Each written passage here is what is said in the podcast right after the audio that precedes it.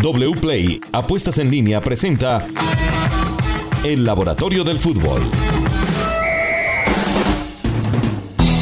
Hola, ¿qué tal? Bienvenidos. Este es el Laboratorio del Fútbol en una presentación más, una semana más, de nuestro episodio de podcast con wplay.co apuestas deportivas, nuestros expertos también en data, que esta semana, bueno, nos van a presentar el campeón, nos van a presentar equipos colombianos en la Libertadores, en la Suramericana, tenemos de todo un poco en el menú de, hoy. Así que, Sofía, empiezo con usted para hablar del nacional campeón, datos claves del equipo verdolaga que hoy tiene 17 estrellas. Steven, hola, un saludo muy especial para usted y para todos los oyentes. Así es, bueno, como dato curioso le cuento que el Tolima sigue sin ganar un título de liga cuando la vuelta es en el Manuel Murillo Toro en Ibagué. Y en cambio Nacional pues se quitó la espina de 2018 con el Deportes Tolima justamente. Entonces consiguió su estrella número 17.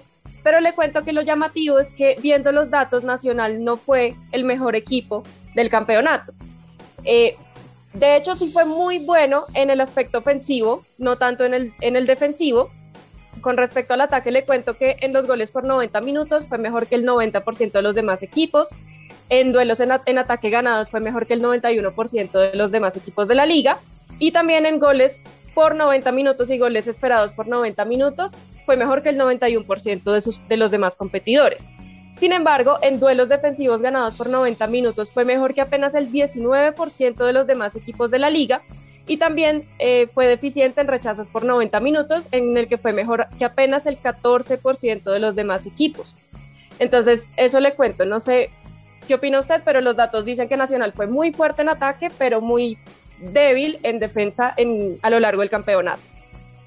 Bueno, eso fue lo que se vio, ¿no? Un arquero salvando permanentemente al, equipo y un equipo que concretó a veces muy pocas opciones las que generó, pero las concretó, que eso es finalmente lo que importa, eso lo vimos justamente durante todo el torneo. Bueno, ¿algún dato adicional de Nacional, del Nacional campeón se nos queda, Sofía, o con eso cerramos y le damos la felicitación a los hinchas verdolagas? No, pues le, quiero resaltar a tres jugadores de Atlético Nacional que, como usted bien decía, fueron claves en, en, en el campeonato, que fue Kevin Mier, como usted ya lo dijo, que fue el mejor, el jugador de Nacional con más minutos jugados, evitó ocho goles. ¿Qué significa esto? Uno resta los goles eh, esperados con los goles encajados, entonces evitó ocho goles, que fue el segundo mejor de la liga, solo por detrás de William Cuesta del Deportes Tolima, y salvó el 83% de los tiros, que fue el mejor porcentaje del campeonato. También desde el laboratorio del fútbol queremos rescatar a Daniel Mantilla, que fue el jugador de Nacional, eh, fue el segundo mejor jugador del equipo Paisa en pases de finalización efectivos con 14 y fue el tercero mejor en ocasiones generadas con 20. Y finalmente Sebastián Gómez, que fue uno de los mejores jugadores de la liga sin duda alguna, fue el mejor jugador de Nacional en rechaces con 158, fue el mejor en entradas efectivas con 60 y fue también el mejor en recuperaciones en campo contrario con 40 en la liga. Muy bien, gracias Sofía. Voy con Diego Atuesta a preguntarle el once ideal de la liga pero no porque nos parecen simpáticos ni porque simplemente se nos ocurrió, sino desde los datos que fueron arrojando cada uno de ellos partido a partido, se convirtieron en línea por línea los mejores jugadores del campeonato, no importa de qué color sea su camiseta. ¿Quiénes son, Diego? Hola Steven, ¿qué tal? Le voy a dar el 11 y me cuenta después en cuál quiere que profundicemos y, le doy un par de, de datos más, ¿te parece? A ver. El arquero campeón, ya lo, decía Sofía, y el arquero campeón Kevin Mier fue destacadísimo, el arquero es Mier. Después, los dos centrales son Andrés Ginás y José Moya. Los laterales, Gabriel Fuentes y Juan Mosquera, Independiente Medellín. Después, el medio campo, Sebastián Gómez con Rodrigo Ureña.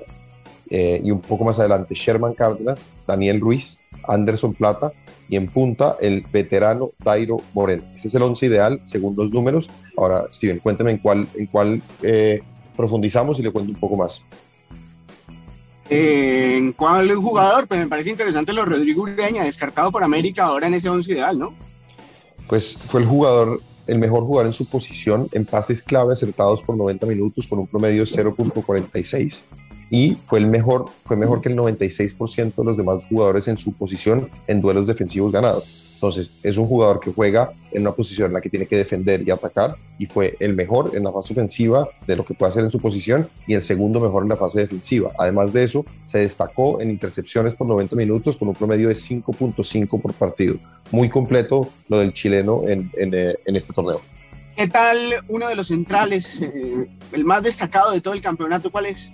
El mejor central del campeonato fue Andrés Ginás de Millonarios. Fue el defensa central con mayor porcentaje de pases acertados por, en el campeonato, 91% de ellos, y además fue mejor que el 97% de los demás defensores centrales en balones recuperados por 90 minutos. Muy bien, muy bien por Andrés Ginás, el jugador de Millonarios. A ver si juega un semestre más con Millonarios, porque mucho se habla de ofertas por el jugador. Bueno, de este 11 ideal pasamos a la Copa Libertadores con el Deportes Tolima, una nueva derrota. Infortunadamente, Sofía, ¿cómo le fue al Tolima? Sí, Steven, le cuento que a pesar de que el Tolima fue el equipo que más atacó, que de hecho no hizo ver muy bien al Flamengo, que es uno de los, de los mejores equipos del continente, no tuvo efectividad, no, no logró concretar ninguna de las cinco jugadas de gol que tuvo, mientras que el Flamengo generó cuatro y tuvo una efectividad del 25%. Eh, le cuento también que el Deportes Tolima no aprovecha los tiros de esquina, tuvo 8 y no pudo marcar la diferencia en el juego aéreo. Y también le cuento que el equipo local fue superior al Flamengo en efectividad de pases, con el 87% versus 84% de Flamengo, en disputas eh, aéreas ganadas del 52% contra el 48%, en regates exitosos 48% versus 40%, en robos de balón con éxito, 69% versus 64%. Así que le cuento a los oyentes que a pesar de que el Tolima hizo un gran partido, perdió 1 por 0 por falta de efectividad y ahora tiene que remontar el resultado en el Maracaná de Brasil. ¿Y cómo le fue al Deportivo Cali en la Suramericana, Diego? Sí, bien, eh, el Deportivo Cali empató 0-0 contra el Belgar eh, en casa ambos equipos tuvieron, digamos, un duelo muy parejo en ataque, ambos generaron seis opciones de gol, tuvieron 0% de efectividad porque no hubo goles, sin embargo, las opciones de gol del rival, del Belgar, del visitante, fueron un poco mejor que las del Cali, eso lo llevó a tener 1.22 goles esperados acumulados a lo largo del partido versus 0.97 del Cali, un duelo muy parejo, ligeramente superiores las chances del, del Belgar,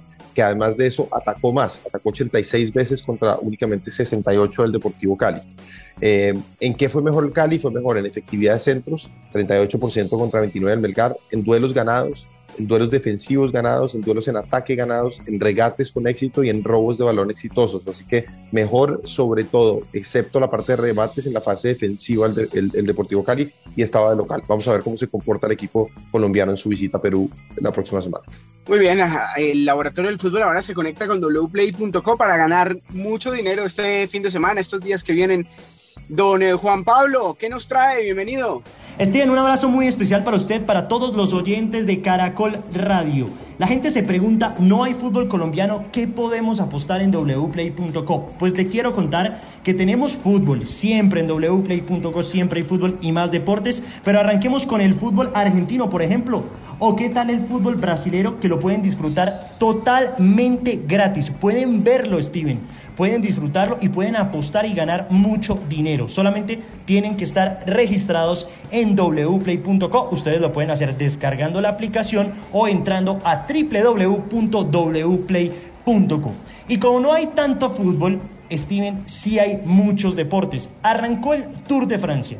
Ya pueden ustedes apostar a todos eh, los mercados, a todas las apuestas que hay en wplay.co, apoyar a los colombianos que están corriendo, Rigobert Urán, Nairo Quintana, pueden ustedes ya apostar al Tour de Francia. Tenemos también Wimbledon, porque ya está jugándose el torneo de tenis también de los más importantes del mundo y ustedes pueden apostar y ganar mucho dinero con el tenis, uno de los deportes que más apuestan en wplay.co y obviamente la invitación para que ustedes jueguen casino, para que entren a wplay.co y jueguen ruleta, jueguen blackjack. Son juegos muy famosos, muy conocidos, en donde ustedes también se pueden divertir y pueden ganar mucho, mucho dinero. La invitación, Steven, para que entren ya a wplay.co y sigan todos los deportes, no solamente fútbol. Hay muchísimos deportes en donde pueden divertirse y ganar con wplay.co.